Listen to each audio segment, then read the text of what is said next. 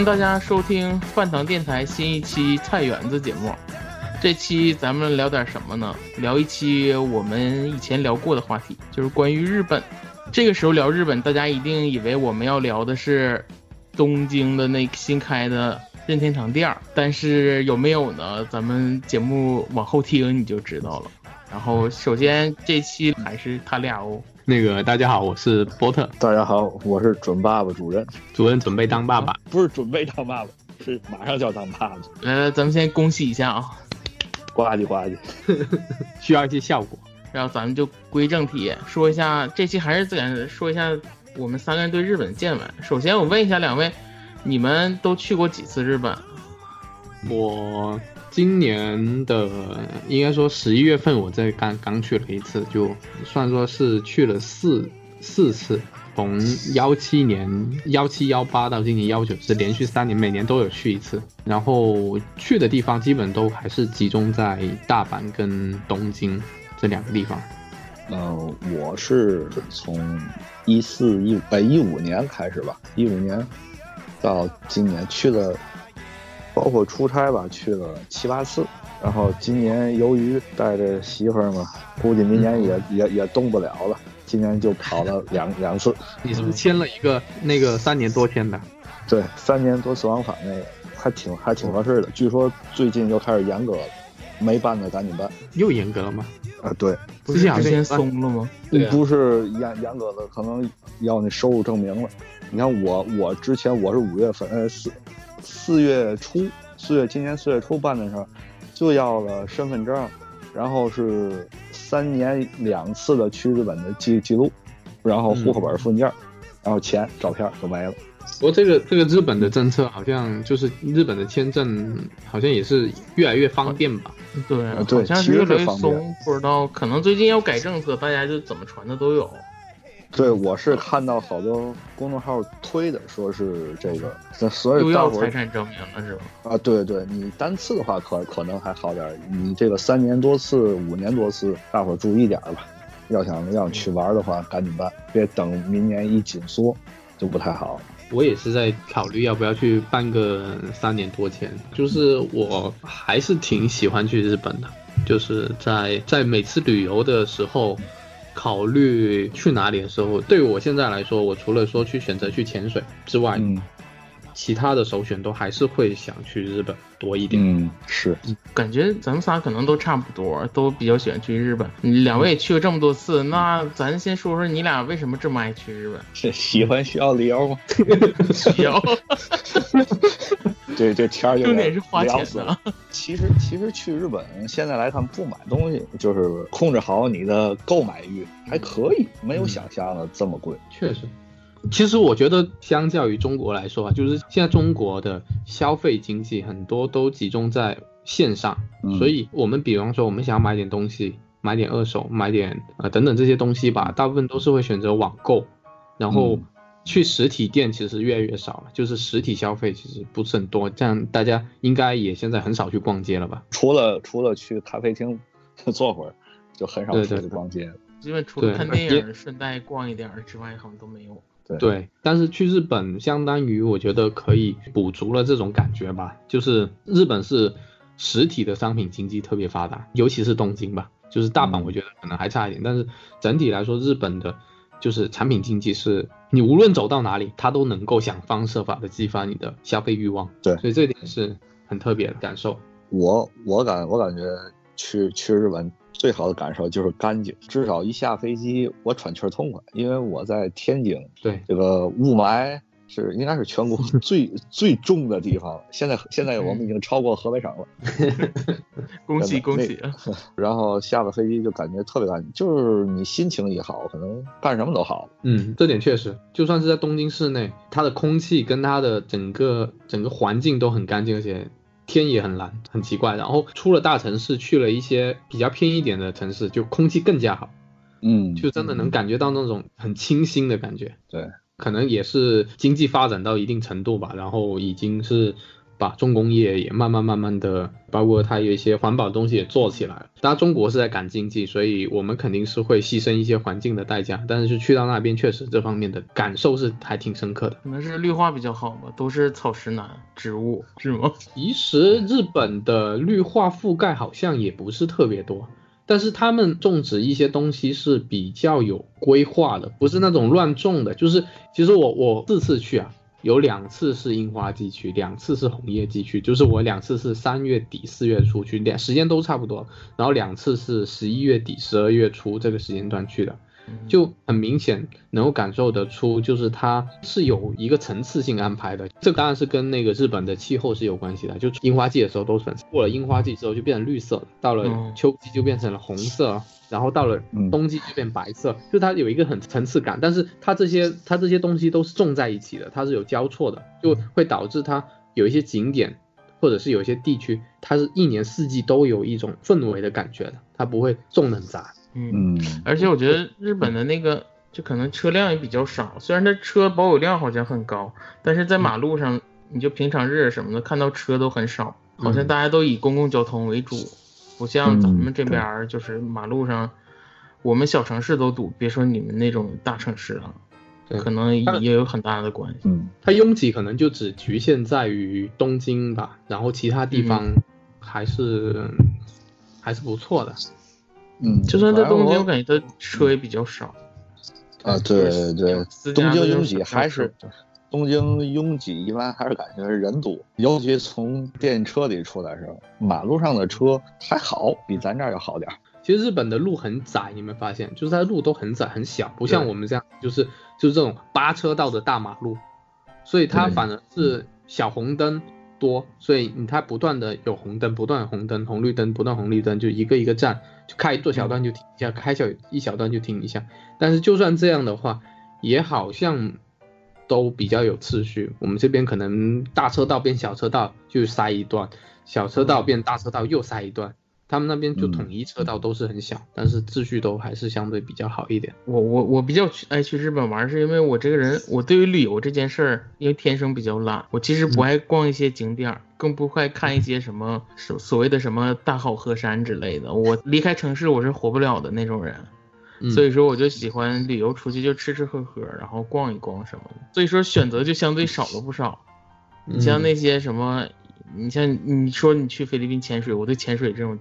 运运动类的就没有兴趣，然后我就觉得，你像去欧洲啊，或者是去美洲啊那边，我就会觉得，城市好像不错，但是吃的可想而知的就吃的不太好。日本就城市化又好，然后吃的又好，咱们还能吃习惯，然后我就特别喜欢去这种地，然后买点东西什么都特别方便，我这就是我爱去的理由。再一个就是确实很近，你像去欧洲、去美国之类的都分很长时间，机票很贵，然后。哦，我觉得机票贵是一方面了，就是那个坐的时间过长，而且还得倒时差，这个太痛苦了。日本就是很近，三个小时就飞到了，可能比飞到上海都近，对于我来说。然后吃喝玩都有，这点对我来说很重要。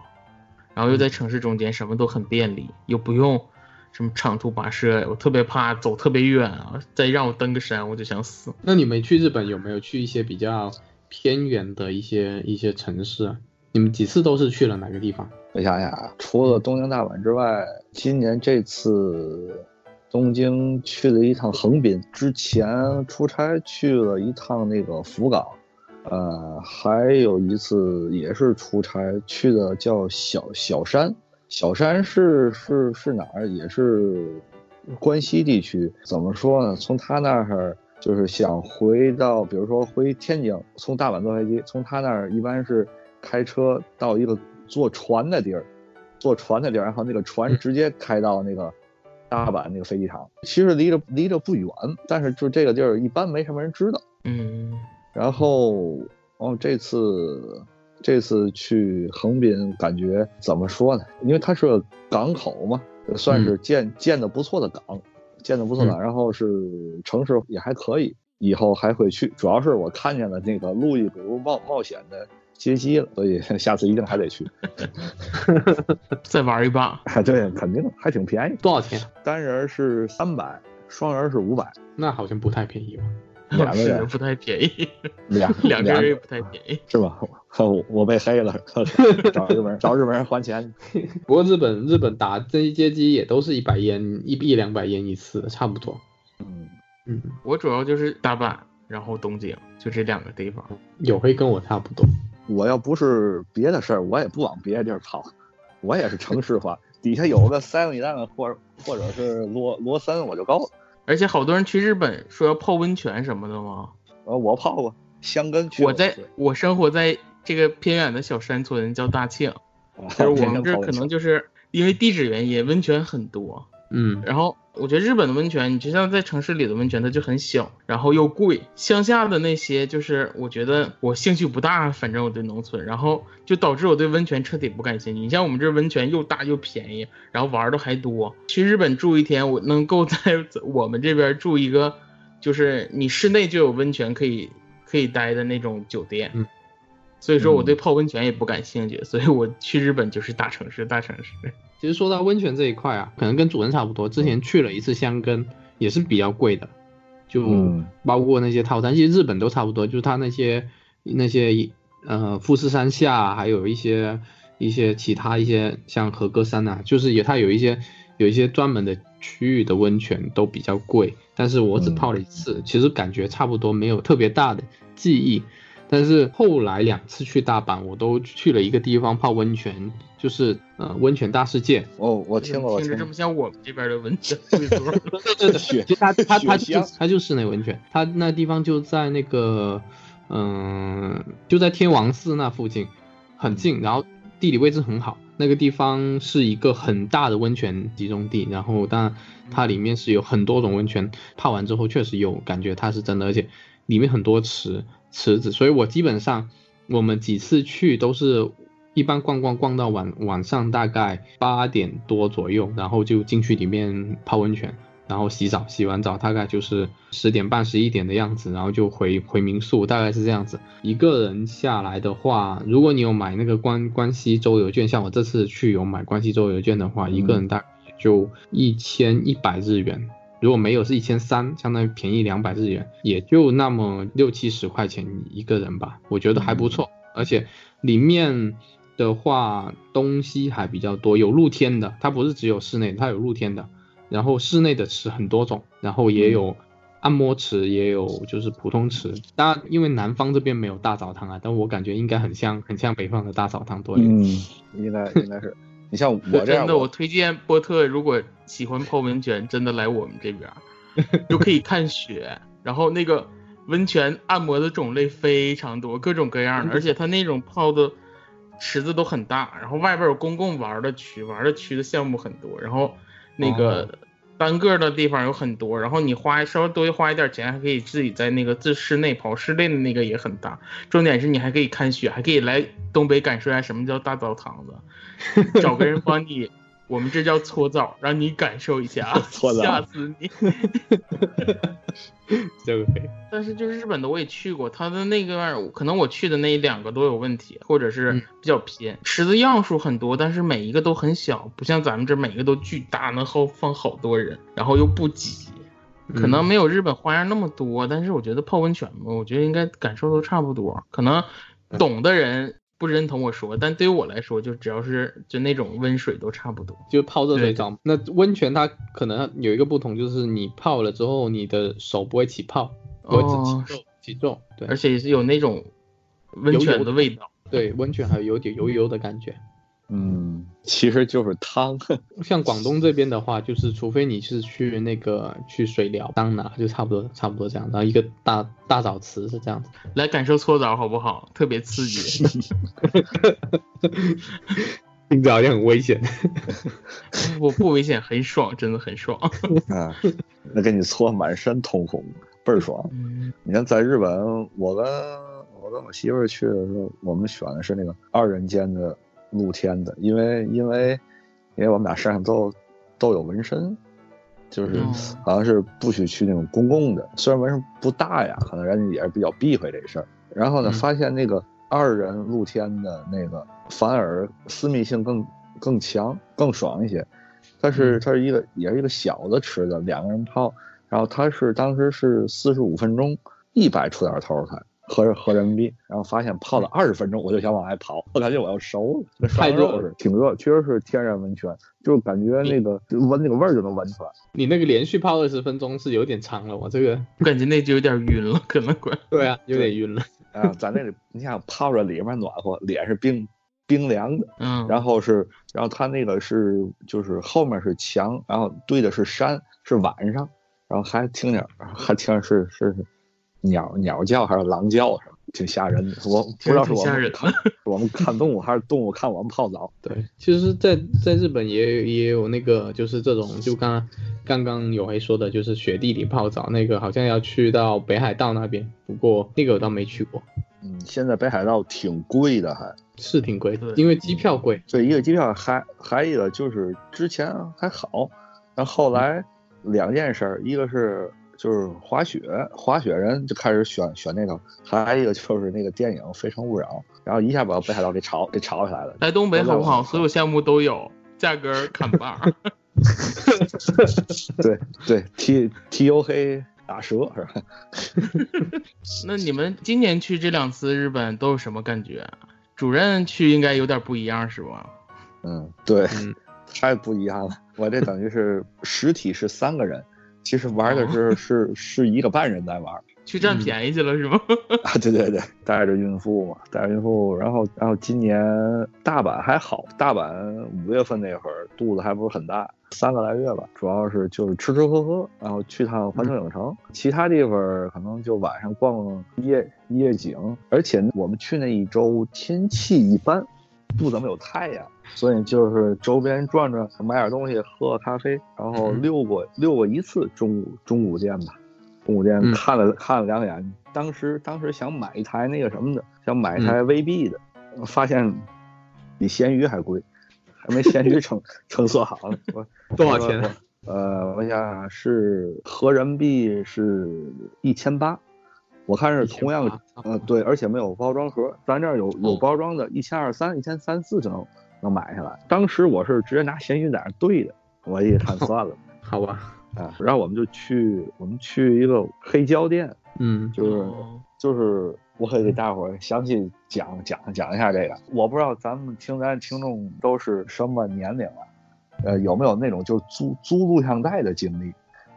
以前以前可能我估计可能会有租 V 租 VCD 的经历，但是租 VCD。哎，对，租 VCD，然后那个这个这个租录像带就是就是你一进你一进去之后，这面是黑黑胶 CD，然后那面是录像带。我先跟大伙说一下这个录像录像带，我为什么进黑胶店我要先看录像带，是因为他那个屋子把把我给吸引进去了。他是一个，他那他那一面墙，然后写，然后反正就是那意思写着。我这儿的录像带都是什么猎奇、恐怖，什么什么 什么什么禁片，都是那些。啊，然后然后我就进去了，然后就他就在那播播那种那个，就是那种 B 级片美美式 B 级片那个，就是咱咱就讲话就是粗制滥造的恐怖片嘛。但是好像还很有人气，那一盘带子也得卖到比一盘光荣的游戏卡带还要贵，你就知道它是什么什么价位，有的能卖到上上万日元。完全是情怀这个，然后我就在那溜溜看看，然后我就是因为我听黑胶嘛，我就找找什么爵爵士啊、布鲁斯这些这些东西，然后然后发现发，然后我就发发现我往后走的时候，它也是它有那个试试听台，你看啊，咱们有时候就是可能有商场里可能卖 CD 的地方，它有那种一个机器在那吊着，里面有有那盘，啊，对，你可以试听，这边是什么呢？就是马路边撸串那个摊儿，那个那小桌子摆在那儿，然后然后一个小板凳儿，然后这会儿就看一个大爷过去，这这这样的一共有三桌，然后其中就有一桌一一个一个大爷过去，然后从那边挑了几几张盘跟人聊两句，然后就把这几张黑胶拿过来，非常非常专业的从书包里拿来一个巨大一耳耳机戴上，然后插在插在一个耳放上，再把那耳放再再连到那黑那个黑胶机上。用三台三台黑胶机，就在那一张一张试听，然后就是就是这种画面特别特别有那种时代感，就是就是一个谢顶的大爷在那听黑胶，在那儿蹲着挺。是哪个，对，然后还有就是分类特别特别全，但是呢，有的时候就好像波特去过中古家，他会你会发现一些咱们认为应该很贵的游游戏，对对到那边反而它放橱窗里嘛。呃对，但是它有它就不这么贵，咱认为应该是贵，它不贵，反而反而那些比如说铁道类的，可能卖的就都很、都很贵。对，就是这些中古东西，就尤其包括游戏啊，也都是一样，就是它贵的跟国内其实不太一样。呃，对，其实还是一个文化问题，可能咱们还没有这么这么腐，这么这么窄。就是我感触特别深，我不知道你们俩知不知道这个唱歌的叫猫猫王知道知道。啊嗯，他有都他有一推的那个，啊，对对，他有一个他有一个套盒，是十张黑胶，这个叫什么 Legend，就是一个传奇，里面有歌，有现场，有有采访录音。嗯嗯，你想，如果从你们角度想，这个十张黑胶整盒的包装都很好，你说应该能卖多少钱？我给你们俩猜猜，应该也都要都要一千吧，人民币一千以上。对，一千人民币以上。嗯，嗯，有有黑呢。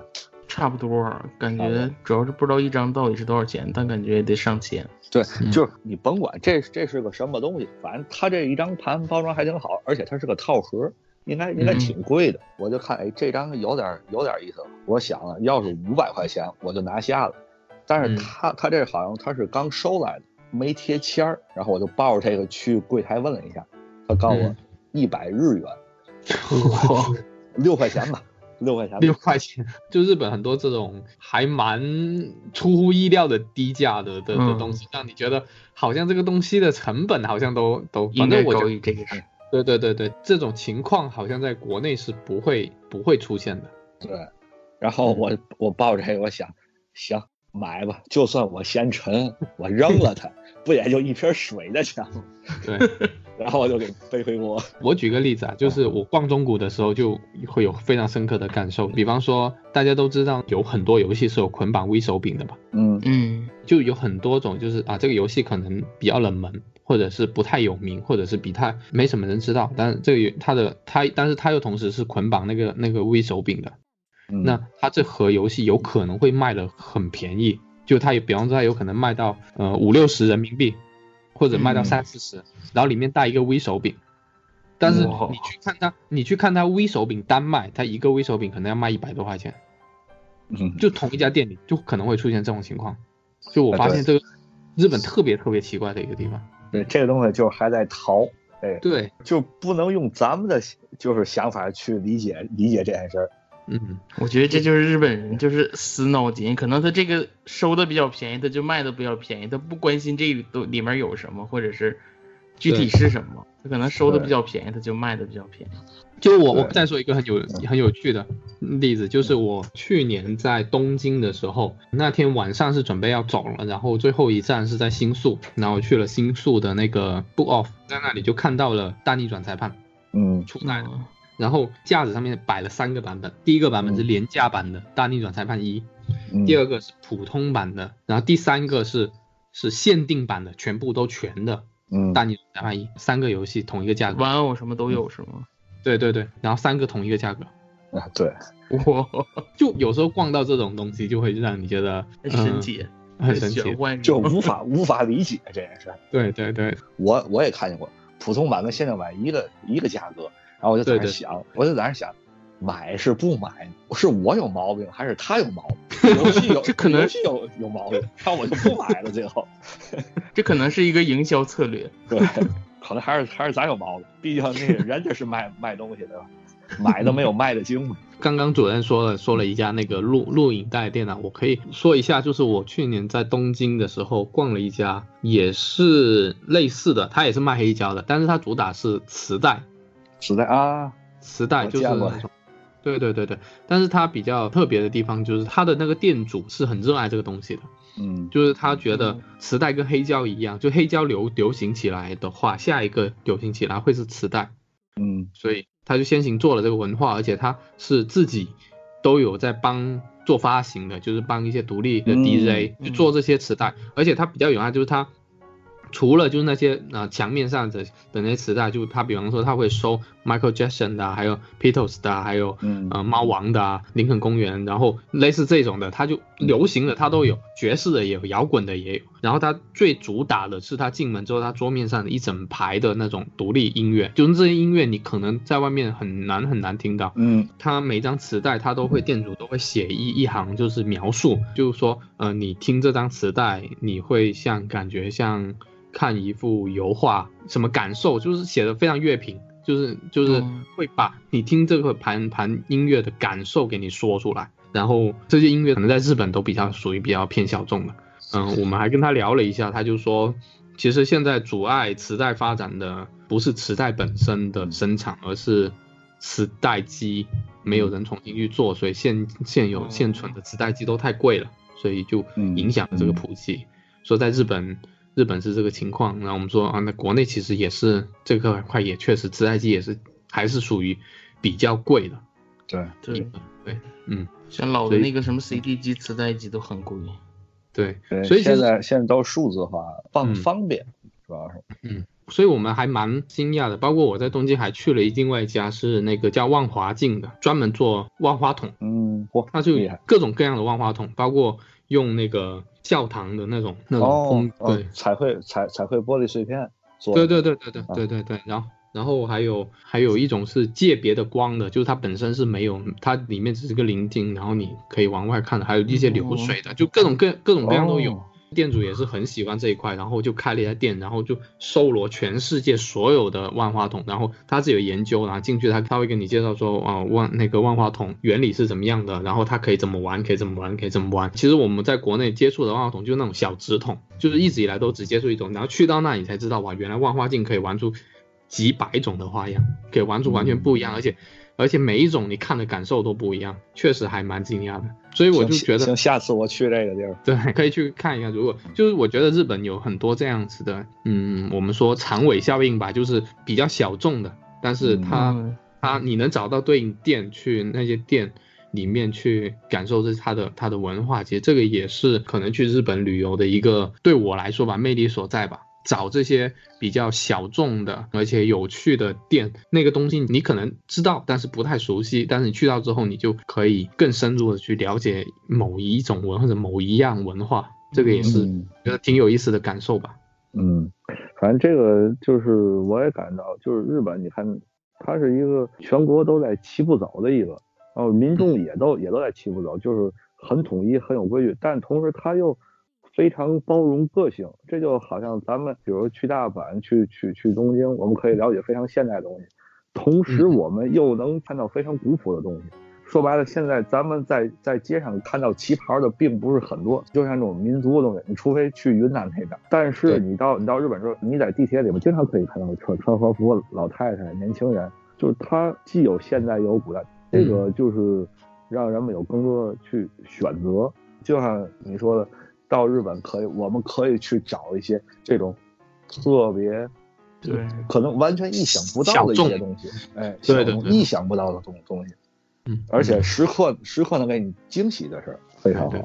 我感觉就是日本，它这个国家因为它很小，而且它就是人类非常多，但是这个社会可能也发展够成熟，我觉得它就是对这种亚文化。就是特别高的包容力，而且因为日本人的这个个性，可能比较喜欢钻牛角尖儿或者怎样的，他就能把这个亚文化做的特别好，他能把就是，你看去好多地方都是出于真心的喜欢他，他才在做这个东西。对，我觉得可能也跟日本的，你像日本的学校什么，咱们平时在文化作品里看到，也能看到他们那些各种研究社什么的特别多。对，保健室喜欢一个东西就能特别的钻。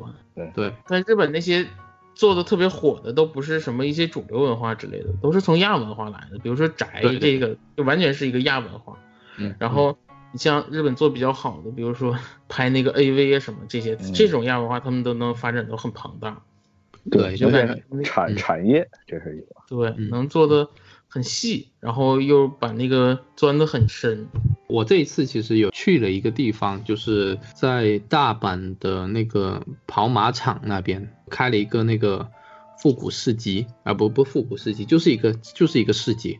因为我第一次去的时候，就去京都的时候去过一次京都的市集，嗯，那一次收获挺多的，所以这一次我就去了这个市集。因为国内其实我有时候有一些创意文化市集啊，都会去看一看。然后我发现有一个很大的不同点啊，跟国内很大不同点，就是国内的创意市集，我不知道你们有有没有去过，就是国内的创意市集，大部分是是那些独立的创作人创作的，然后会以年轻人，就是很多年轻或者是。学生为主要的一个一个卖点，来你这里，然后卖一些小买一些卖一些小贴纸啊，原创的小贴纸啊，小海报啊，包括一些手袋，就比较容易做的。其实，但是到了日本去了，我去了这市集之后，我就发现这个日本的市集啊，它有一个特点，因为那天是刚好星期天，然后又是跑马场，所以他们都是一家三口或者是带着老人一起去的，这是第一个特点。第二个特点就是他那里的店很多都是。已经有成型的品牌店去那里开店，这第二个特点。第三个店那里有老东西，我发现日本他们很喜欢很喜欢欧洲，嗯嗯，文艺复兴的对中世纪的那些东西，对，所以它的古董用品基本上都是集中在欧洲的那一段，欧洲的那些很多那种勺子啊、胸针啊，还有明信片呐，他们很喜欢欧洲的欧洲的这些东西。我感觉这一部分其实对日本的文化影响还挺大的。就日本人除了说他受中国文化影响很深之外，他明治维新之后受这个欧洲文化影响也很深。对，所以他们他们在亚洲来看是一个西化非常严重的国家，但是他们发展起来了。对，这不见得是坏事儿。这件事儿，他其实我觉得，其实我们一就是一直会说，就是中国文化有包容性，应该说儒家文化其实是蛮包容的。它能够吸收别的外族文化，所以其实现在中华文化其实也是一个蛮综合性很强的文化。但是我觉得日本它吸收这些文化的时候啊，它其实有中华文化的这种特性，就是它也是一个很能吸收外族文化的一个一个地方。但是它吸收的外族文化都也是一样，都能够变成自己的东西，对，同化一下。对对对对，这点我感觉就是日本这个地方，它虽然能吸收外国文化，但是我觉得。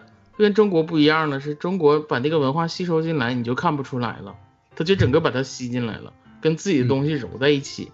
就是无论是哪个国家进到中国之后，你就发现它被你揉在那个里边，然后你也看不出它是，好像隐约能看出是那个国家的，又感觉好像还揉了很多中国的东西。但感觉日本那种国家就是我把你吸进来，然后我就跟我的文化并存，就是你还能看到，你像好多咱们说说，如果看唐朝文化去看日本。他们保留的很好啊，或者很完整，怎么样呢？我觉得他们就是我吸收进来，我就学你的东西，然后学完了我就放在那儿，我也不改变你或者怎样。对对。所以说就是你你一眼看过去你就知道是这个东西，而且你感觉他只是把你的文化吸进来，不对你做什么过多的改变怎样？然后他慢慢的可能其他国家的文化都演变了，然后跟当年不一样了，在日本还留着那一份古朴，然后就让你觉得哎，这个好像是日本独有的东西了。就有这种感觉，但其实他就只是把完好的吸收放在那儿而已。对，就我觉得可能这个也是日本文化很自信的一个原因。他其实他不太担心自己的自己的文化被被受到影响或者被被涂改。包括其实日本在文化输出这一块，必须得承认，就是现在全球的文化输出，日本还是算最强的嘛，对吧？对对对，文化输出这块还是比比美国要强的嘛。欧洲现在已经属于没落状态嘛，所以。日本应该算最强的，但是日本，你看它输出的这些文化，你看《三国志》，大家以前喜欢玩的游戏《三国志》，以前玩的战神，嗯，希腊文化，就跟有回说，的，他其实不太避讳于说我运用你的文化，包括《血缘诅咒》本身就是一个那克苏鲁美国的文化，然后包括文化，对对对，像包括那个 DQ 勇者斗恶龙也是一个欧洲的文化，就是他完全不避讳这些东西，但是他好像又能够在这些东西里面。很恰到好处的去揉入一些东西，有些虽然融的我们觉得有点诡异，但是但是又觉得好像这个就是他的风格，就是几种文化并存，还是挺特别的。这件事其实我是这么想的，他作为一个岛国，其实危机感是根深蒂固的，对他们来说，可能生存是放在第一位的。其实他们可能并没有去考虑文文化这件事，但是这个生存感是铸就他们文化的这个一个。非常重要的一个，所以他们借用外来文化这这方面啊，他们知道，他们先去看这个东西好，不好、有用没用，他们分析这问题就非常直接的一个，不会去先研究它，会先去感觉这种东西第一下给我带来这个感受，就好像咱们看看一个人一样，漂亮不漂亮，这人说话哎受听不受听，我愿不愿意跟他说话，他就已经做出来这个判断了。如果行的话，好，我就我就先去学你，就跟日本足球一样，他们以前足球说白了踢不过中国，对吧？然后后来他们学了巴西、阿根廷，学南美足球，然后学西班牙、欧洲，就他他开始学。好，就我怎么学，我从小就按那个，我百分之百的我去学。我学完之后，那这东西某种意义上来说就是我的了。这个文化可能可能起源起源于你，但我学完我身上，说白了，咱老话讲。学会的本事长在自己身上，其实其其实是这个概念。所以他们好多东西最后，凡是进到日本的文化，都留有他们的影子。他们输出的文化，也也都带有他们自己的影子，因为他们的个性决定了这件事儿。嗯，所以就咱们一看，哦，这个游戏一看就是日本日本做的。为什么日本做游戏做好？第一，它有一个固定的精神，就是日本精神。第二，我我我不排斥任何文化放在这里，所以大伙儿就都接受。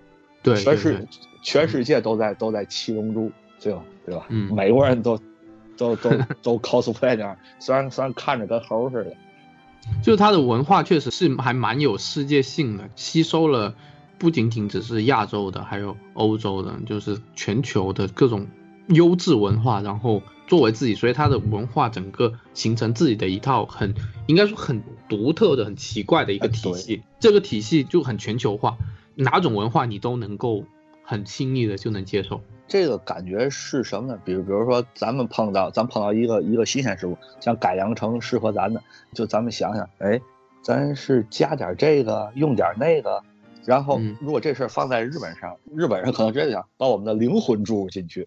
他们可能是这么这么做的，他们吸收的时候，他们是百分之百吸收，再发扬这个灵魂进去了，那这东西已经变成带有日本符号的世界性东西了，而不是像像有些有些时候就是说，我们先试试这个，再看看那个。他们不是，就像我我刚才说，我看到这个这个东西好，好，我百分之百我学，我就进去学，就是这感觉。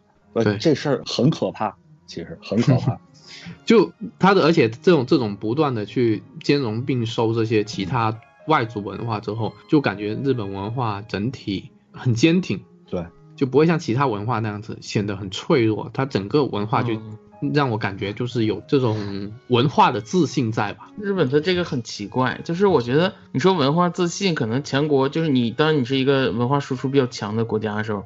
你就可能有那种文化自信，就是我允许你就是引进，我不怕你的文化入侵的或什么样。但是我感觉日本它这个国家，我不觉得它是因为自信然后融入其他的东西，而是我觉得这个国家好像 就像一个空的容器一样，就是 我看你什么东西好，我就接受你这个东西好，我不会带一些什么，比如说对我们国家会不会有影响之类的这样的问题。我觉得他认为你好，那我就向你学。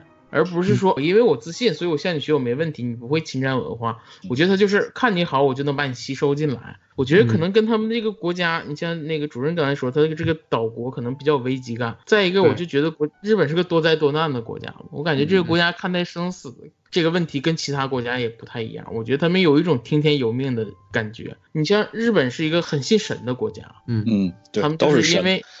对，因为他们自然灾害比较多嘛，所以他们认为大自然是，我认为啊，他们可能认为大自然是无比强大的，就是我命，就是由天不由我的这种感觉。所以说他们在对于外来强大的东西的那个接受的比较容易，不像咱们，咱们可能觉得啊，你是外来的东西，就首先我对你有一个排斥，然后你好不好，可能再掺杂一些别的东西。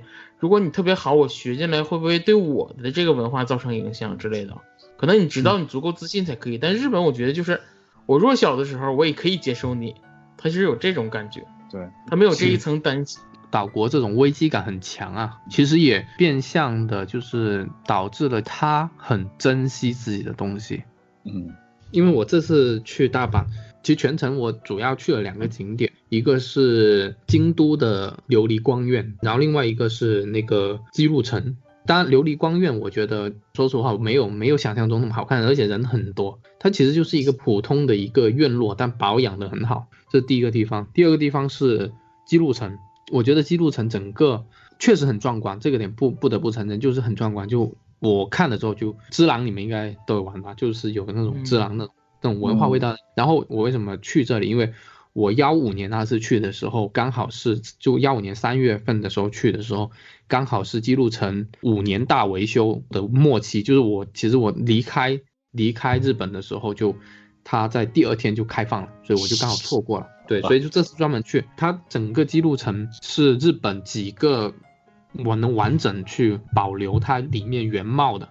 就是嗯，跟以前是几乎是一模一样的。它跟大阪城不一样，大阪城其实重建的，里面就全部都是变成就变成一个博物馆了，就完全不不是那种感觉。但是记录城就不是，记录城是完完整整的，就以前怎么样，现在也是怎么样。然后你就能感觉得出日本对于他自己的这种东西文化符号的保护吧的的那种热爱，或者是比较守护的那种感觉，很让人敬佩。虽然你去了之后，你会觉得你会觉得嗯，这个东西其实。没什么，包括琉璃官院。你看琉璃官院哪里有我们的苏州园林那么那么那么强？没有的。你像记录城，比起北京故宫完全无法比的。但是但是为什么我们好像没有形成像它这样子的一些东西？其实也是，包括你你说我们就不要说拿故宫，故宫太大了，我们就随便找一个像黄鹤楼啊这种，其实都有的比的。我们其实有大量的这种文化的东西，但是好像我们就没有形成一种。这样的就是爱护的文化，而日本因为它对于自己的这些仅有的这些，说实话，剩下的不，我觉得不是特别多，但是它每剩下一点点，它都会比较爱护，把它包装起来。应该说整个文化包装起来之后，进去里面你能观赏的时候，你都能感觉得出里面的人，包括观赏的人都是很小心翼翼的，对这个整个东西是很爱护的。这其实也。也让是外国人吧，同样的就会比较爱惜日本的文化，也比较尊重日本的文化。我觉得，其实这个也是源自于日本人自己爱护跟尊重自己文化，而这种尊重跟这种爱护，那外族人也觉得，嗯，这个文化是值得去尊重的。我觉得这个其实也是这次玩下来一个 一个感受吧。嗯，我我觉得日本这个国家感觉底蕴很深。我觉得有一个很直接的原因就是，还是说它是一个岛国，而且它这个岛。跟别的地方还不一样，它的文化是一以贯之的，就从一开始到最后，它是一直断。你像他们那个天皇都是一脉下来的，而你看像中国，为什么大家说日本那个东西看着就很有日本的味道？可能就是它其实是从中国仿过去的，只不过是中国已经忘了那个时候的事儿。我觉得我们的国家就是一直在改朝换代，每一代都在换，就是你像你刚才提到那些建筑物什么的，每个换一个朝代，可能就都换一批。而日本这个国家保护很好，它是，它首先他那个就是文化都是一以贯之，而且他没被外族侵略过。他离中国的国家虽然说距离没有那么远，离一个超级大国这么近，但是大家也读历史也都知道，就是中国每次想侵略都被那个日本最崇尚的什么神风给挡住了，都没有说占领日本成功这种事儿。所以说他这个文化就完整的保存下来了。而日本就我觉得他这个就是。能把一项文化钻到最深的那个，就是能抠到最细这件事儿，也是这样留下来的。因为它一直都是一个文化，它这一个文化能秉持下来，而不像中国，中国就是不停的改朝换代，改朝换代，然后每一代都有不一样的东西。所以说，中国人可能就对新鲜的东西是最感兴趣的，嗯，就导致了这个这个性格。然后等日本那边一看日本的这个。很难有国家说像日本人一直保持下来，然后看他就是一个另类。我觉得日本的文化它有一股就是跟别的文化不一样的酷劲儿。比如说你像刚才说那个，我觉得日本人就是看待生死就很有意思。你像日本是一个无论是舒适度什么都是一个特别好的国家，无论它是发达程度什么，但是它的自杀率最高，这件事都不能理解为什么会这样。就是那个国家好像他们看待某些事物跟其他国家就完全不一样，因为他可能就一直是。孤立于世的这种，所以他有一套自己的文化，然后让人觉得很酷，所以他文化输出应该也比较容易，我觉得。嗯，确实确实。说到那个日本文化，我觉得 日本这个国家特别有意思。虽然说咱们都是东南亚国家，我觉得东南亚国家很有意思。你像无论是欧洲啊还是美国那边，虽然说国家不一样，但是他们信仰几乎都是共通的。就比如说都信基督教或者什么样，就是互相之间能够理解。而我觉得很有意思，就是咱们东南亚这些国家，就是离得很近，但是感觉距离很远。嗯，你像日本的某些文化，在咱们看来都是很独特的。嗯你们俩有没有一些就是特别到日本之后感觉跟咱们这特别不一样的地方？就是我第一次去的时候，或这两次去我最大区别就感觉他们的宅文化跟咱们不一样。我觉得他们的那个真的叫宅文化，咱们的这边就是只是同好会。啊，对对对，像我去过一些国内的游戏展啊或者什么样的，或者动漫展的，你就感觉这个东西还是主要我看都是偶尔零星的几个 cos，然后再有一些游戏做宣传的，都是以商业活动为主。我觉得是，等在日本那边感觉真的就是他们爱好这个，你看他们的宅文化，你就觉得他们那是有深深的爱。比如说女仆这个，你像在国内女仆可能就是看好看的妹子，但他们那边就是。能把它做成一项让你感觉代入感特别好的一项服务，嗯，然后你去那些游戏店，像咱们说那些游戏店，你都感觉它是有自己的特色，每一项都是有让你感觉很深，特别是你像日本那些，比如说各种咖啡厅啊，或者是你像日本那种追那种偶像文化啊。在咱们这看来，你像咱们国内的那些什么饭圈什么，就感觉有点不能说乌烟瘴气吧，但是就感觉都是围在自己的那个圈里不出来。日本那种宅文化，我记得我那时候看他们，就是我不认识那是哪个哪个就是女子偶像团体，就日本的女子偶像团体实在太多了，什么四十六、四十八的什么的。但是扑克扑克牌一样，看他们在上面表演的时候，他们下面的那个那些应援的人。你就看他们特别的热情，不断的在跟着跳，给你那种感觉特别有感染力。当你走到旁边的时候，你有一种就是被吸进去的感觉。对我说一个例子啊，就补充一下黝黑这个观点了。就是我这一次有去一个地方，就是去宝冢。之前我第一次去的时候就去了宝冢，因为当时去那里去看那个手冢治虫的美术馆。嗯，嗯，因为宝冢它是那个手冢治虫的家乡嘛，但是它还有另外一个地方，宝冢歌剧院。啊，你去了？对，其实我当时去的时候，我还没怎么玩那个樱花大战。嗯，然后我，嗯，因为是这几年玩的，重新玩那个樱花大战之后，我就知道了，就是宝冢歌剧这种，因为它里面其实是有在参照宝冢歌剧的那种风格嘛。对，所以我这次去的时候，我就专门留意了一下。其实我们一开始去是没打算进去看的，但是你感觉到，就是因为你玩过玩过樱花大战之后，那个地方就感觉到有一种。吸引力把你吸进去那种感觉，所以我就，呃，那天下午大概是我逛完那个手冢治虫的美术馆之后，我就大概是四点多的时候我就进去了。宝冢歌剧的特点就是全部都是女性，嗯，对对对，樱花大战里面也是嘛，全部都是女性，就是当家花旦就是由由女的去演男的，那个是绝对的当家花旦嘛，而且它有夸张的那种装束。当时去了之后，就看了一下当时有在播什么。他时下只播一个剧，我要说一下，他宝冢歌剧分上下两场，然后持续三个小时，中间有半个小时休息。第一场是一个完整的一个话剧，下半场是一个完整的音乐音乐剧，就全部都唱的，没有剧情的，围绕一个主题全部唱跳。然后下半场叫做生命之水，就是酒嘛。然后上半场是叫做西班牙的武士，好像故事讲的就是在西班牙有一个一个就是日本武士道的组织哦，大概是这样子的的一个故事。然后嗯，反正就英雄救美，有点像像那个像反正就是西西班牙的那那种那种文化的那种感觉，骑士文化。对对对对对。然后他。接下来要播的两两个就是现在还没有没有上映，可能就到一月份的时候就准备要上美国芝加哥的黑帮的一个故事啊剧情，然后再接下来就是播一个中国文化的，可能就是唐宋时期的那种那种武侠剧吧，反正它的主题都是有一点点日本风，然后再加一点别的文化背景的故事。然后我当时去了之后，我想看了，然后我就问了一下，他说已经。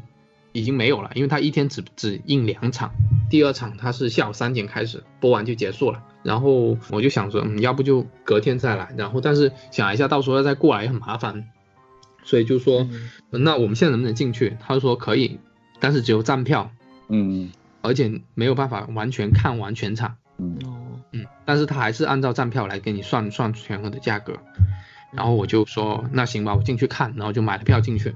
但我我相信国内可能有一些，也应该有不少这种保种歌剧的粉丝啊。我本来以为站票应该是没什么人嘛，而且我像我这么晚才进去的。但是我进去之后发现，整个场全部都是人，就就站票都已经站满了，全部都是人。哦，很疯狂，很疯狂。然后我们就好不容易在后面就是勉强的看吧。然后，嗯，确实很有感染力。虽然我不知道他在讲什么，但是很有感染力，而且很有时代感。然后演员的表演。唱歌、动作、打光，包括场景的变化都非常用心。散场之后，就所有人都涌去那个周边店买东西，各种买买买，然后。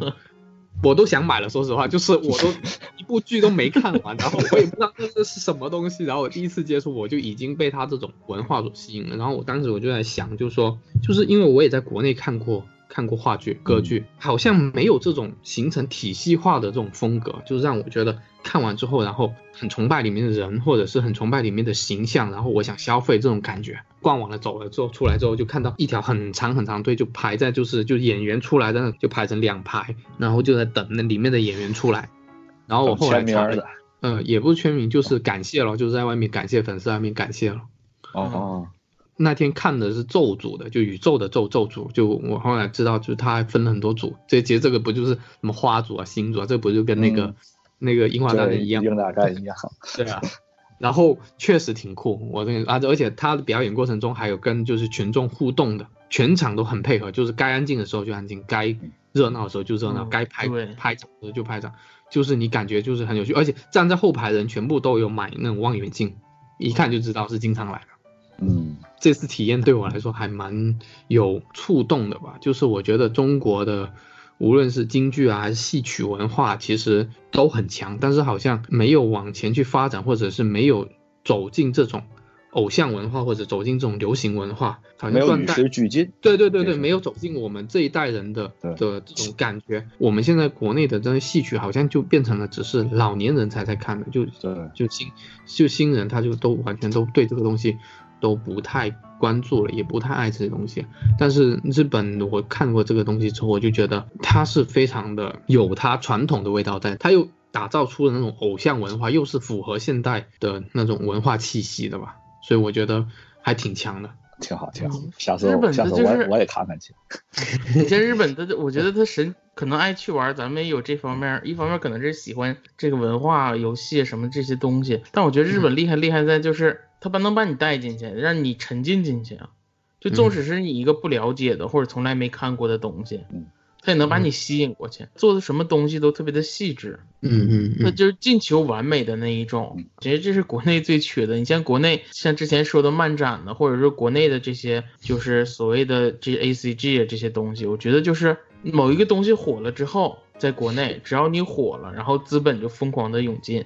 但资本一涌进，这就是不断的趋利化，就是利益最大化而已。很多地方都是脱节的，其实它是疯狂的推着你向前走。像 B 站呢什么，当年就是我觉得说以前都叫小破站嘛，就假举个例子说 B 站，是这个网站原来可能就是不太火，后来突然就是国内一些番剧什么的火了，它就是疯狂的做一些，它只是引进一些日本的东西。你像最近可能又要想。因为资本的原因，你像现在 B 站那注册也越来越简单了，或者怎么样了，所以就感觉就是推着往前走。日本的那些东西感觉就是真的是热爱，就热爱在推着你往前走，他就会因为热爱，他把这个东西做的特别极致，让你特别有吸引力。你像说万花筒，这可能在国内，可能可能有人做，咱们不知道，但是日本就真的能让你去看到，而且这个东西很细，让你能体验到其中的那个好。对。你像在那个秋叶原之类的，你可能不是一个，你像我跟我们一起出去玩，也有不是这些 A C G 爱好者，但他们进去之后，他就能体验到你这个文化中间的乐趣。你像满大街都是挂满了牌子什么的，你像在国内就没有这样的氛围，可能也是咱们起步比较晚。你像国内那些无论是漫展的，还是所谓的什么动漫城啊之类的，感觉。花了钱，但是东西做的都就是乱乱糟糟的，没有形成一个什么规模或者怎样的。嗯，日本你像秋叶原也不是很大，它也就是那么几条街。嗯，但是你进去之后，你整个人就沉浸在那个氛围里了。嗯，这个我感我感觉可能是是这么一个问题，就是其实这是通过两个词应该能体现出来，一个叫专业，一个叫职业。好像日本那边他对于，比如说就咱咱说 A C G 这一块，他。他做这些事儿的人是专业的人，专业证明他是喜欢、他热爱、他专心去研究的人。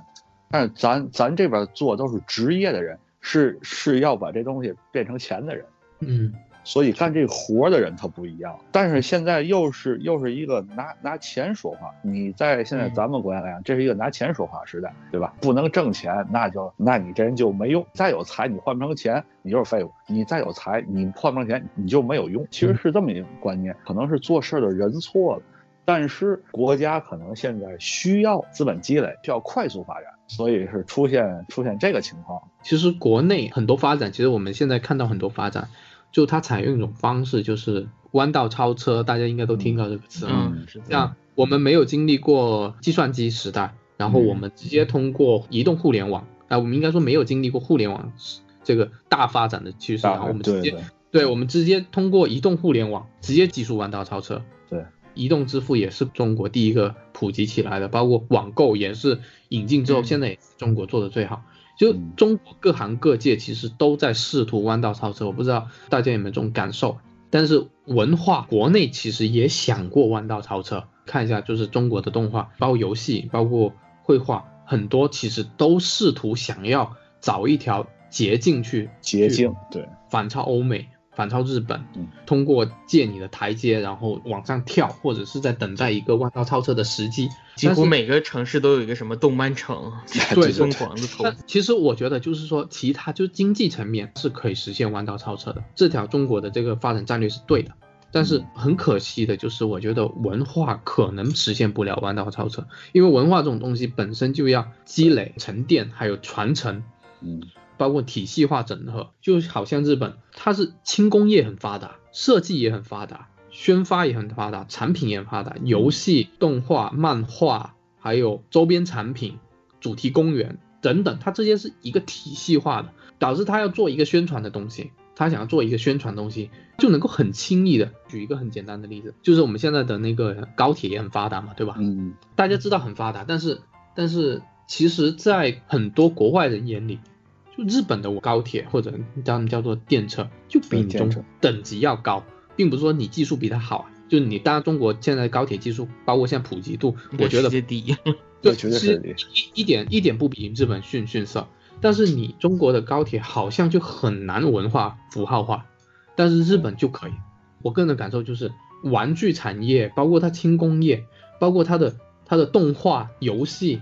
一体化服务啊，它的电车，比方说我这条新的地铁线或者是这条电车线一出来，我的车型车体我就可以，首先我就可以设设计成往 IP 化去，就是动画动漫化去设计了，或者萌萌系化去设计了。对，设计完之后我就可以出周边了。玩具厂商像 Bandai 啊，像海洋堂啊，就可以出扭蛋了，模型玩具啦。出完之后，我就动画了。对，我就可以出动画了。动画完出来就可以开始出游戏了，像那个电车购大家都知道了，对吧？对。啊，电车购全民文化，然后很快就聚集了一又聚聚集了一份新的粉丝，就喜欢这个东西了。国外的人一来，哇，周边产品做的这么厉害，一下子就被你的感染了。所以我觉得日本的文化应该说是各行各业有沉淀下来，然后到现在已经形成了一个很好的整合。所以它无论做什么新东西，它都能很快的就是 IP 化。其实像国内讲 IP，其实我觉得是很低级的，像以前的什么。盗墓笔记啊，像什么鬼吹灯啊，形成不了 IP，就是因为我们各个环节都做的不够好，整合不起来，所以我觉得这个国内文化的发展的这条路还有很长的时间要去积累吧。就是我觉得虽然我们经济可能可以发展的很快，而且可以有希望成为 GDP 世界第一，这个都好，但是我觉得文化如果想赶上去，可能还真的需要很长时间。这个我觉得还是有距离的。对，就我觉得这一代人吧，就是在这个这个比较走心了，觉得就是就是就是这代人逐步要有这种文化意识吧，包括绘画也好，包括有一种整合意识，然后去把自己每一个行业都做好，沉淀下来，不能太着急，尤其文化这种东西一急就你肯定就会变成大跃进，像前几年的投资动漫成。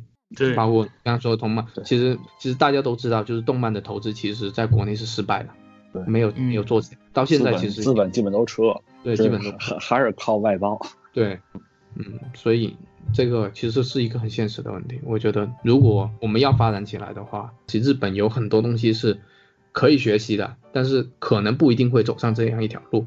对，我觉得是这样，中国就是时间太短，我觉得中国人是。是苦过来的，咱们都是苦过来。现在中国社会就是疯狂的要成功嘛，所谓的成功学的书一定是卖的最好。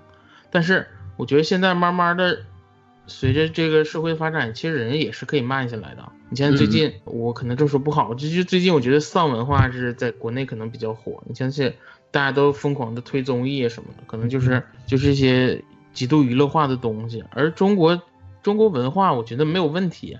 咱们光看动画片，最近几个比较火的那些动画片，说白了都是非常有中国风格的。比如说什么哪吒，让中国动画火起来，那个大圣归来，就这些东西，咱们文化东西咱们是不缺的。你像日本，可能也就只有一个战国可以说，中国就有无数的了。无论是各个朝代的故事，还是那些神话传说，咱们都有很多自己的体系什么这些东西。但是我觉得，就像波特说，文化这种东西急不来，不是说你资本到了，你像。之前就是疯狂的资本投入推着你往前走，那你能怎么办？资本推着你跟爱好推着你那是两件事儿。你像那个哪吒这个这个导演，他就是卧薪尝胆好多年做了这一部动画，他不是因为说资本推着你说啊，你赶紧出一部那个中国文化什么东西，那样就会做成一个四不像的东西了可能。你看这几部都是说白了都是，看起来一开始上市都是比较小众的，后来又口碑逆袭或者怎样，我就觉得就是。你催它是催不出来的，这文化这种东西需要一点一点的，无论是从一开始的借鉴呢，或者直到后来形成自己的风格，都需要一个过程。而日本的那些东西确实好，或者是你像美国漫威这种很成熟的一套体系，但是学来之后可能不适合咱们国内。你像哪吒火了之后，中国就开始学嘛，又出姜子牙，国内鼓吹就是什么什么封神宇宙是吧？嗯，鼓吹这种东西，我觉得首先我觉得这个东西我觉得是好的，当然就是如果。中国自己的那个动画产业宏大了之后会好，但是我其实不太看好这个封神宇宙是为什么？就是你没有一个底子，你是一个空的。你哪吒这部好看了，确实好看，但是你像那个漫威的那个，它能做成一个宇宙，它是有背后强大的这么多年来漫威那些漫画的沉淀，它不断的试错呀，无论也好，还是不断的累积它的那个读者，它是一代一代人的。嗯，它才形成了这个文化，就所谓的漫威宇宙拍了一部烂电影无所谓，我还有下一部。那些支持我的人，虽然说一开始可能漫威是一个小众，但是后来推上主流，也是因为我觉得它有的沉淀。而中国现在的电影，你就只能指望它这一部好看，下一部不好看这种，它没有一个庞大产业支撑的，不像说。我已经有一有一整套的那个，就是现在所谓这个世界符合现代这个人的价值观的这一套封神宇宙。你因为你的封神榜是有原作，但是它已经是以前的东西了，而漫威那些都是近现代的。你看漫威选择的时候，漫画的时候，他也会选择就是。近代的世界观为准，因为更跟现代人的那个价值观比较符合。当然，我也不是说看衰什么接下来的那些风神宇宙，当然希望它好，但是我觉得就是几率可能没有那么大，我觉得不不会太不太可能成那样。所以说文化这种东西需要慢慢来，一开始模仿阶段我觉得是一定的。文化这种东西嘛，那你你想怎么快发展？中国不都是这样吗？所以无论是技术还是什么，就是先跟别人学嘛，学了之后再慢慢形成自己的东西。只是说在美国。电影的其实票房只是收入的一部分，而且不是那个大头的那部分。你一部火的电影可能票房只是三分之一的收入，剩下我还有周边啊，那个卖 DVD 的钱，那个蓝光的钱，这些它是形成一个体系的。而中国不是这样的。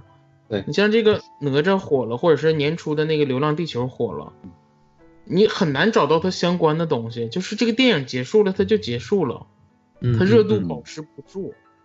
你像你像日本、美国，你像漫威什么，漫威那是形成体系可以拍的。就当你看完这一部，可能隔一年两年，它就上第二部了。你像哪吒这一部，它这个它因为哪吒和姜子牙是几乎是不说背靠背拍的，但是也是就是同步在进行的。但你这两部拍完了之后呢，你可能隔很久你才能上一部新电影，而你中间热度就流失了。嗯，你不能保持这个热度，然后你也没有周边产品让大家。保持你的吸引力的眼球，比如说你能做一些游戏啊或者什么，你像《大圣归来》，也也尝试用游戏这个方面，但是我觉得在国内可能还还是没有形成完整的产业链，就是这些热度是保持不住的。这也是我觉得觉得日本这一点特特别的厉害，它就是形成完整的一个商业闭环。产业链嘛，嗯，对对，咱们现在学的是一个成熟体系下诞生的结果。但是咱并没有学那个体系。其实你说从日本的日本的方式来来来说啊，你像像哪吒，哪吒其实它是它不是那种艺术型的动画，它是一种商业型的的作品。那接下来很快的就是游戏、嗯小说，对小说，然后小说，然后广播剧、手办，对玩具就开始出来了，然后就原原生 CD，然后那个对原生 CD、TV 翻、电视 TV 翻，对，它会出 TV 翻来过渡。接下来就是主题商店，相当于是一个一个完整体系化的东西啊，这个这个很好想象的，但是中国其实没有这个条件，所以你只能够一个 IP 火了就把这个 IP 炸到干为止。哎，对对对，这点日本是很厉害的。你像我看《流浪地球》，我是一个喜欢科幻的人，然后我看完这电影我也很激动，我就觉得哇好帅呀，然后。我想上网找一些相关的东西，发现没有。你到贴吧里那些氛围也不好，嗯，就是你隔了好久好久，我才买到一个是，比如说拼装的模型什么，但那些都是做的不是特别好的，而且你能找到的就那么几款，也没有形成什么讨论之类的，之后就没有了。在这么快消的年代，那我的注意力马上就会被别的吸引走了。所以我我我非常不推荐要拍《三体》这部剧。如果要把这拍，很可能这这一下就死，形成不了热度。顶多再就是这个还是要往前走，就不能畏手畏脚。就是，嗯，你可能这个拍的不好，咱们你你像《流浪地球》出完了，大家都说打开了中国的门，然后到《太空堡垒》呢就把门关上了。不是上海堡垒，上海啊，上海堡垒。我特别不喜欢中国人就这一点，就是用一部就是，就是一下就是。特别肯定一个东西，然后又因为另外一部电影就马上否定这个东西。嗯，这个其实也是文化产业不太发达的一个表现吧？我觉得也是可能要经过的一个过程。嗯，都是其实好东西有，但都是在孤军奋战，然后然后然后资本就在那挑，挑到一个哎，其实其实日本日本它就是哦，我各我各种方面都配齐的，你这个能火好，咱们大伙一块拱着你走，配合走。中国是一帮资本看着你，哎，你能火好，榨干你，啊，死死死呗，反正反正钱我我我我捞到手了。中国这么这么多人呢，这么多有才人，你死了那不还一堆活人吗？我再去榨干那个，现在是这么一个感觉。对，而且日本其实有一个特点呢，就它文化有一个特点，就是，嗯，它很讲究这种师徒的传承，嗯，匠人，而他在对，而且他在最早的时候都会有一些。一些很强的人，是大师级的人物，像我刚刚说的手冢治虫也好，这种这种大师级的人物去去开拓他某一块文化的一个根基，去种下一个种，而且是那种不惜一切代价的，就好像好像手冢治虫他当时不就是开创了日本的游戏动哎日本的动画嘛，嗯，他当时不是有个虫虫动画是吧？然后对。对，然后相当于就是他把他自己漫画赚的钱全部砸下去，他就喜欢这个事情，倾家荡产他都要坚持把这个事情做到最好，绝对不打折扣。然后这是个艺术家，这是对。当他当他做了这个事情之后，他就影响了下一代人，包括宫崎骏啊，这这这一批人，这一整批人，然后这批人又上来了，之后又带下一批人，对，就一一代一代这样循环去发展，所以它是有一个很良性的发展，而不是。某一个东西昙花一现一出来，然后就消失了，有一个传承性，影响了后面整个时代。但是中国可能不一定能够跟他们一样去走这样一条路，但是还是处于一个蛮荒期吧，就是就刚刚说实话，初级阶段还是能看到曙光的阶段。对，就是对，虽然只是一个闪现，但是就是还是有这个前进，就给你一种在前进的感觉。对，现在就是这个时代，这个这个没有办法。而且咱们生在这个时代，咱们至少咱们能看着它，它是在发展，发展好坏放在一边，至少咱咱们也算是见证人。嗯，我这次去，我发现我发现了一个跟中国完全不一样的事儿，我突然想起来，那个刚刚才走是是那谁，刚才那个黝黑说了一句什么丧丧丧文化是吧？嗯，对啊，丧文化丧文化可能大伙儿知道有日本有个作者叫太宰治。哦，太宰治就是就是写人间失格的人间失格，对对对，就是就是他。然后我这次也是去去三英的时候，就去那个吉那个吉卜力博物馆。然后下了下了车的时候，我看见贴着那个，哎，有有太宰治的展，马上马上就要开了。然后呢，我就在然后我就在那儿整个把他的包括墓墓地，我都我都去了。对，虽然没虽虽然没给他上上香啊，但是上了根烟，上 上上 上上了瓶酒，呃，这个都没事儿。主要主要是什么呢？就是他这个墓地，就是建在一个算是一个寺院里吧。他寺院就跟就跟公墓一样，是寺院还是神社，我也我也没闹清楚。但是他这个地方就是在居民区里，嗯。你像，要是咱们可可能农村以前就是说，就是 谁谁家死可能埋在后山，就是可能是是这样。你比如说像咱这种，就在在城市的，一般就是火葬场，然后再去拿骨灰埋在墓地，是这样，是是远远离就是人住的地方。嗯。然后呢，然后我就顺着顺着地图走。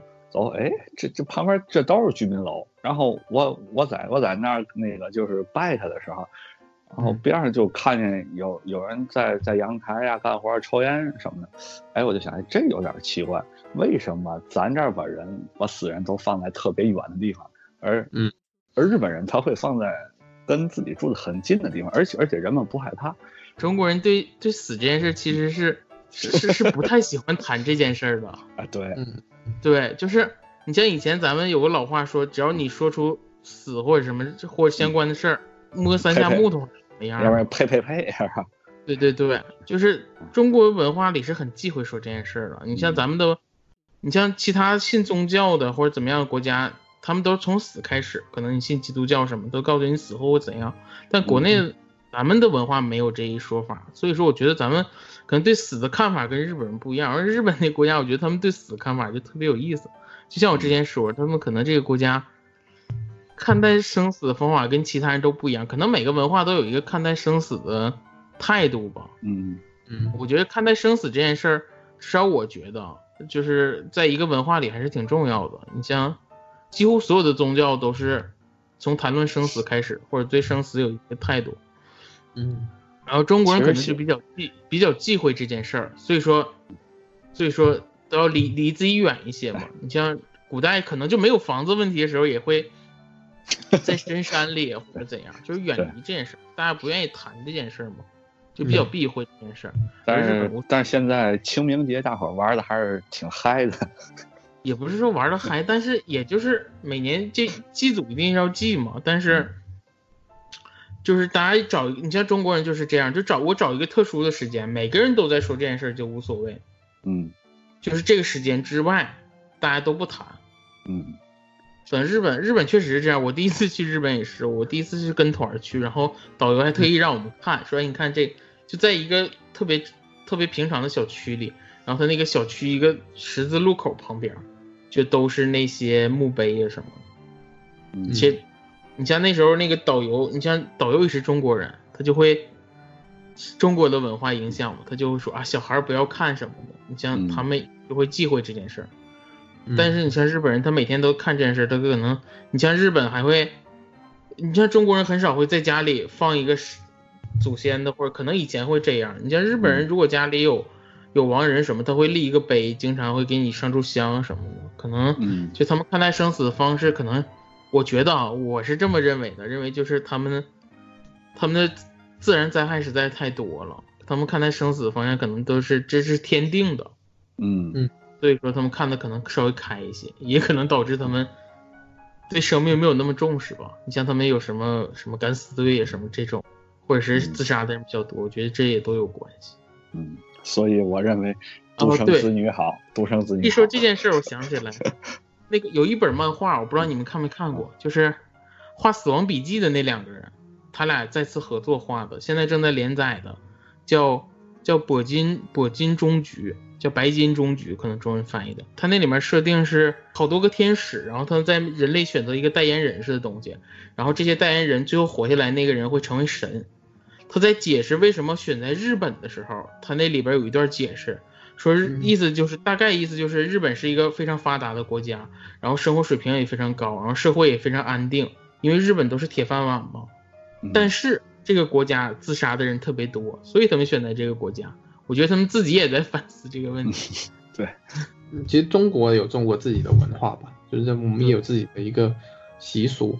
所以说，我觉得就是东南亚非常有意思。你像，你像我之前说的美国、英国，他们可能就是人不一样，但是他们信仰因为信仰一样，信奉的那些可能神话什么都一样，他们之间可能更能更好的互相理解。而我觉得东南亚，无论是韩国、日本、中国，大家就作为中国人也知道，就是虽然离这么近，其实是最不了解。你像咱们可能总去日本，还还对日本那国家有一些了解。你像咱们上一辈的人没去过的。都会对有一个特别深的固有不好的固有印象。对，嗯，对，东南亚都是降头，少去。反正就觉得好像好像挺熟的，又好像真的一点都不认识。嗯，对，好像你光认识邻居叫什么，每天都打头碰脸，但是人家怎么样你也不知道，其实是一样的。所以他还是有蛮多东西值得去学习的吧，包括去思考吧。虽然现在现在那个日本的文化其实是有走下坡的感觉了，因为我每次去，经常会去中古店，也不只是游戏啊，就是芒达拉 K 啊这种这种卖那些日本以前老的，就是中古的 A C G 文化音乐，包括杂志，就是这些中古的地方，包括 Book Off 去看一下，就我会感觉到，就是日本确实以前的日本的一些，无论是漫画还是一些游戏的作品。无论是创意性或者是思考性会更强，比现在更强。安野秀明不是说嘛，日本的动画他要五年说，他说日本的动画还有五年的时间，所以明年是最后一年了。但我我觉得对日本来说，他可能走到一个瓶颈，他自己的文化可能也需要一个警醒，或者是新的文化复兴，把他的文化复兴起来。这个当然是他现在不是每年都喊文艺复兴吗？什么啊，今年的什么秋季番文艺复兴呢？没有没有没有，就就现在其实一直都还在。你像 Switch 不是一直在文化复兴以前的老游戏嘛？嗯嗯啊，就有这种味道。但是就日本他自己也在寻求，就是这种复兴能够让以前那种有思想性的东西去重新提炼出来。但是嗯，能不能成功这个不太清楚。但是日本的文化的很多东西。还是值得我们这边去学习的，就是对我们的发展还是有很有利的。对，可能有些人有些朋友很容易就一谈日本就觉得嗯很精致，就很怕这个这这种东西。但是其实我觉得人类文明所有的优秀文化都还是值得尊重跟去学习的，这互相发展的。就像日本以前很弱的时候，中国很强的时候。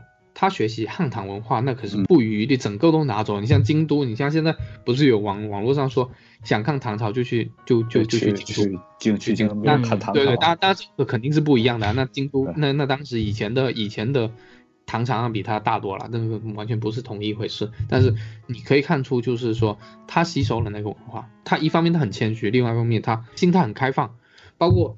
明治维新的时候，他吸取欧洲的文化就很开放。其实我们现在要发展起来，要沉淀，也要开放、开放的心态去看待各种文化，而不是觉得就是说，嗯，我的文化就是比你高一等，所以我不能被你同化。那这样的话，你的文化其实永远很难发展。对，就是你要是一直都是固守在自己的这种东西，然后你觉得日本做三国志那都是抄我们的，那我觉得这种心态其实不太好。就是你要看到，就是他好的一面，他怎么好，去吸收他们的好的东西，然后能够让我们的文化成为成为世界的前沿，这个才是我觉得大家应该去努力的。嗯嗯，这个方向把握的很好。我我觉得中国人很擅长这个了。对对对。小同志，一会儿咱们到办公室谈谈啊。我们说了这么多文化的东西，可能我们去的次数在某在一些人眼里看也不够多，但是我们说一些我们对于无论是日本文化、中国文化一些对比和一些想法。嗯，然后我们也我们的意思就是要秉持一个开放态度嘛，大家多去看。就是不要有一个固有的一想法对一个东西，你要去自己亲自去看，亲自去走，走出去是很重要。然后咱也算抛砖引玉吧。如果你们对日本文化有一些你们自己独特的见解，你可以在留言里告诉我。我觉得这期大家应该也聊的差不多了。最后你俩两位有什么要总结的？我觉得无论现在国内做游戏的，还是做媒体的，还是。做动漫，无论做哪个东行业都好吧，我觉得，嗯，还是刚刚我说的，就是要开放心态吧。就是你你你你只要有别人有好东西，你都要去学，不要有包袱，这个是很重要的，很重要的。就是学别人好的东西，这个无论是美国、欧洲、日本还是其他国家，都应该去吸收。我觉得应该是学习日本当时去吸收别的文化那种那种心态。另外一个就是我们要自信，就是我们要自信，我们是立得住自己的文化根基的。其实中国文化是有自己的文化根基的，要立是立得住的。我们有自己的特色，怎么做最后都还是中国文化。你吸收再多东西，我我其实是坚信这一点的。然后就是觉得我们其实还有很长的路要走吧，就是包括尤其是游戏圈吧，还有我们的游戏媒体，其实我们还是有很多值得我们去学习跟创新去的东西吧，共勉吧。就是所有搞这一块的东西，包括这一次 Switch 国行不是也发售了嘛？嗯，那那大家，那其实国内的国内的氛围，无论是好还是还是政策上的一些缘故，这些我觉得都都必然的。就是其实你一个文经济发展，最后都是要人类，就是大家都还是人民都还是要走上精神需求的，都还是要还是文化输出。对，最后还是要沉淀到文化的。所以做这一块，虽然路很漫长，但是。呃大家还是要看得到曙光的，中国的文化一定会上去的，是一个未来的路路数吧。就反正每次去日本都会，我都会有点感叹，就是中国什么时候才能够文化做到这么有有国际的影响力，这么有感染力？好，我来总结一下，呃，刚才说了半天，多少有点消极吧。其实这期节目大伙应该从一个积极心态去听。你听三个没有文化的人都开始聊文化了，那证明 那证明我我们的文化在在向前走，所以关注饭堂电台啊，会给你带来不一样的生活。我们也开始讲文化了，字儿字儿还没认全，开始讲文化。菜菜园子也开始讲文化，对对，农村人也开始聊这个了，是吧？对。我们都有机蔬菜，我就说，感觉主任说完我都没什么可说的了，这节目都推广完了，我在说什么？拜拜我觉得，我觉得也是啊，我但是我觉得波特他不是那个他那个他那个看法，我觉得很客观，一点都不悲观。嗯，这几年的发展，我觉得大家都看得到，就每一个无论是你玩咱们游戏圈的进步，现在竟然谁能想到，就是在那个游戏禁令之后。在中国有一天看到三大主机都有国行，嗯，而且做的本土化越来越好。你像这几年老任的国行，大家一点都不意外，没成为轩然大波。然后就是因为越来越注重本土化，无论是它的游戏的中文化呀，或者是针对于中国，很多人针对于中国有一些克制啊什么这些。我们的国家就是随着越来越强大，我觉得文化的那个输出什么的是一定的。嗯，我觉得现在只是在走一些弯路，或者是在进行一些摸索。当然要向日本、美国学习，学习就是你一个人想进步，学习永远学习和模仿永远是最初级阶段，而且是必经阶段嘛。嗯，对。但是现在中国的你看也越来越好了，有有这么好的电影，然后游戏产业现在腾讯虽然咱不说什么，也是世界第一大游戏公司了，是吧？嗯嗯，对对对，确实。对。然后现在还引进了我们的。任天堂 Nintendo Switch 特别好，然后所以说我觉得就是文化一定，我在我看来，我可能是一个盲目乐观的人，可能也是因为没文化导致的。然后我我在我看来是越来越好的，就是每一步，而且是不是那种，我觉得我不是盲目乐观，因为你身边的这些事儿发生的这些事儿，都让你看到往一个越来越好的方向走。作为咱们这一代人，我觉得是很幸福的，就是最黑暗的时期咱们也参与过，可能。现在九零后可能出生的九就九五后的小孩可能都不知道有游戏机禁令啊什么这些事儿，他们可能从小就玩电脑游戏或者什么，咱们都是从最黑暗的时候一点一点走过来的，就是从黑暗里看到光明，这个我觉得是挺幸福。虽然说经过那一阶段，而且你像波特他这么客观的看，也是他看的很谨慎，也是因为看过以前不好的时候。嗯嗯。但是我觉得一定会往越来越好的方向发展。你看现在。